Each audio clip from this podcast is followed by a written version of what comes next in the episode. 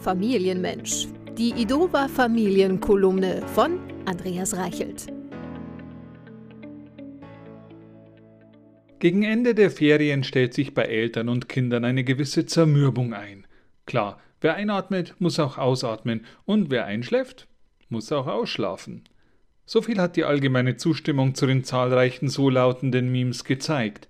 Aber irgendwann kommt der Punkt, wo die Kinder wieder rechtzeitig und sinnbringend aus dem Bett purzeln müssen. Finden zumindest wir Eltern. Eine gute Möglichkeit dafür ist der Einkauf neuer Schulsachen.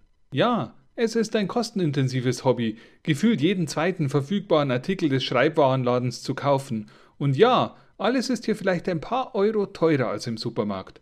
Aber das Gefühl, jeden Füller Probe schreiben zu können, kann durch den eingeschweißten China-Müll aus dem Discounter nicht erzeugt werden. Seien wir doch mal ehrlich, wir können uns an unseren Zirkel, an den Lieblingsstift und den Taschenrechner aus der Schulzeit alle noch erinnern. Für die Jugendlichen, früher waren Rechner-Apps aus Plastik und hatten eine eigene Batterie, dafür aber keinen Speicher. Doch wir hatten sie liebevoll via Wasserfest mit Stift personalisiert, mit Seppalboss hier und einem Aufkleber von Pierre Litbarski. Ja, wir hatten einen Bezug zum Spielzeug, den wir unseren Kindern auch gern wünschen würden. Doch die heutige Generation freut sich nur auf das Schultablet. Schade.